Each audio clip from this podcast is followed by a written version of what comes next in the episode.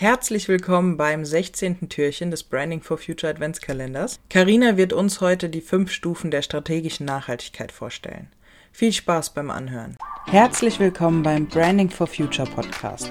Mein Name ist Charlotte Maxseiner und ich heiße dich ganz herzlich willkommen beim diesjährigen Branding for Future Adventskalender. Freue dich auf 24 interessante Türchen, die vollgepackt sind mit inspirierenden Inhalten rund um das Thema Nachhaltigkeit. So, jetzt sind wir schon beim 16. Türchen des Adventskalenders. Das heißt, wir haben schon ähm, bald Weihnachten in acht Tagen. Ich wäre ich wär gern enthusiastischer. Die für mich ist immer so, oh Gott, äh, stimmt ja Weihnachten, da war ja was. Echt? Nee, ach, ich bin da schon in Vorfreude. ja, also langsam. Was ist heute das Thema? Das Thema heute sind die fünf Stufen der strategischen Nachhaltigkeit. Mhm.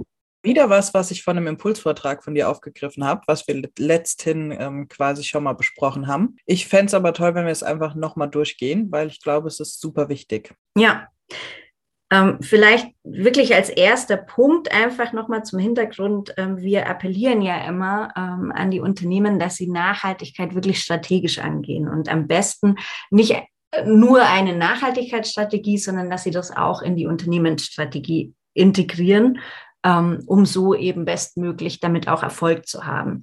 Und diese fünf Stufen der strategischen Nachhaltigkeit, ähm, das ist eher so als Orientierungsrahmen zu sehen. Also mit denen können Unternehmen ähm, systematisch ähm, ihre strategische Positionierung eben hinsichtlich ökologischer und sozialer Aspekte klären und vielleicht sogar weiterentwickeln. Ne? Also wollen wir vielleicht auf eine andere Stufe. Wie gesagt, es sind fünf Stufen und ich habe da normalerweise so ein, so ein Bild, an dem man schön erklären kann. Das, vielleicht können wir das in die Show Notes dann packen. Auf jeden ähm, Fall.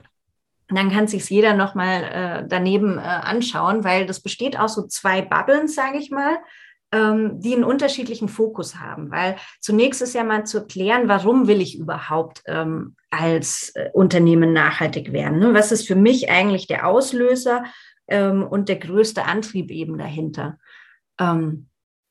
Und es gibt eben diese eine Bubble mit Stufen eins bis drei, ähm, wo der Fokus so auf Risikoverminderung, ähm, Kostenreduktion und äh, Steigerung der Reputation liegt. Mhm. Ähm, also da, da sind der Auslöser eher Sicherheit, Effizienz und Glaubwürdigkeit. Und dann ähm, ja, gibt es eine zweite Bubble, wo der Fokus mehr auf Innovation und vor allem Transformation der Märkte liegt.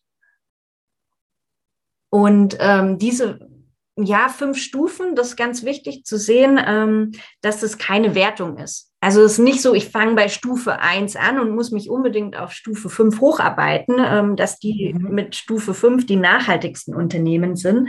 Also es kann durchaus sein, dass Unternehmen, die Stufe eins und zwei strategisch verfolgen, ähm, einen nachhaltigeren Impact haben, sage ich mal, als ähm, ein Unternehmen, das in Stufe 4 oder 5 agiert. Ne, also das sagt, Magst du die Stufen noch mal kurz nennen? Ja, sehr gerne.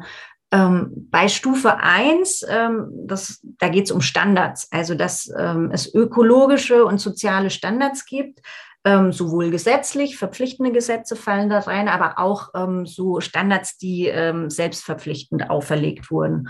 Und da gilt mhm. einfach, die zu erfüllen oder im besten Fall eigentlich noch zu übertreffen. Okay. Und ähm, da geht es eben um Risikovermeidung. Also Unternehmen wollen eben, dass sie ähm, ja selbstverschuldete sozial-ökologische Probleme, dass das Risiko davon möglichst gering ist. Ähm, bei Stufe 2 geht es um die Wertkette.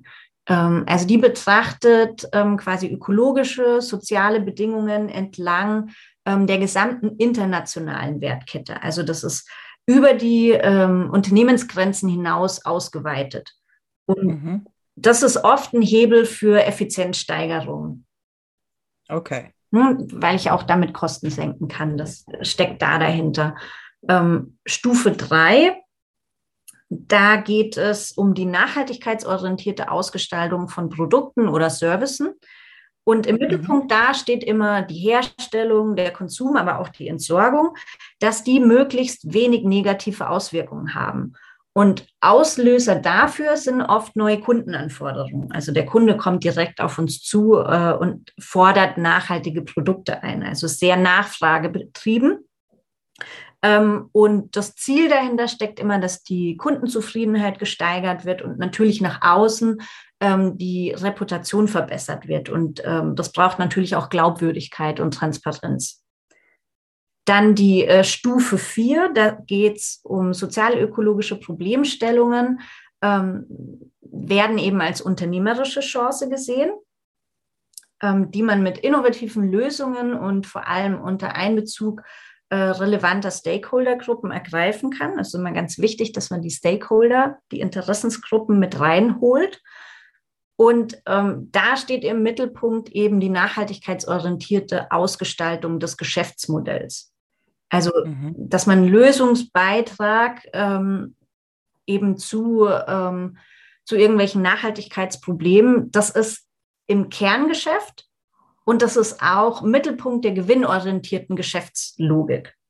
Ne? Also, okay. ich bin nachhaltig und verdiene genau damit mein Geld. Mhm. Da gibt es zum Beispiel ähm, Unternehmen wie Patagonia, kennt man, ne? Outdoor-Bekleidung. Ja die haben wirklich ein nachhaltiges ähm, Businessmodell. Und dann gibt es noch die Stufe 5. Ähm, da geht es um nachhaltigkeitsorientierte Unternehmensstrategien, die wirklich so einen ähm, transformativen Charakter haben. Also die wirklich ähm, zur Neuentwicklung beziehungsweise zur Transformation ganzer Märkte beitragen. Also ähm, das heißt, ich habe mit meinem äh, Unternehmen ein Angebot, ein nachhaltiges, und das führt dazu, ähm, dass die Wettbewerber ihr Produktprogramm eben auch stärker in die gleiche Richtung ähm, erweitern. Oder vielleicht so ein bisschen wie zum Beispiel Elektroautos im Moment. Ja, genau, das kann man so sagen. Das, das treibt dann und dadurch äh, ziehen alle so ein bisschen mit jetzt, ja. Was ist jetzt so das Ziel? Ist das Ziel quasi alle fünf Stufen zu bedienen? Ähm, nein, also die, die fünf Stufen, die sind nicht als Entwicklungsstufen hin zu einem nachhaltigen Unternehmen zu verstehen. Also ähm, eins und zwei heißt nicht, dass nicht nachhaltiger sein kann als ein Unternehmen vier und fünf. Also es ist, glaube ich, auch für uns alle ganz klar, es kann gar nicht jedes Unternehmen ähm, einen Markt transformieren ne? oder ähm, auch jedes Unternehmen unbedingt ein nachhaltiges Geschäftsmodell haben.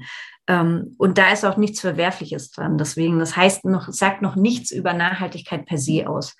Also hier geht es wirklich um die Strategie und wie gehen Unternehmen eben strategisch mit dem Thema Nachhaltigkeit um.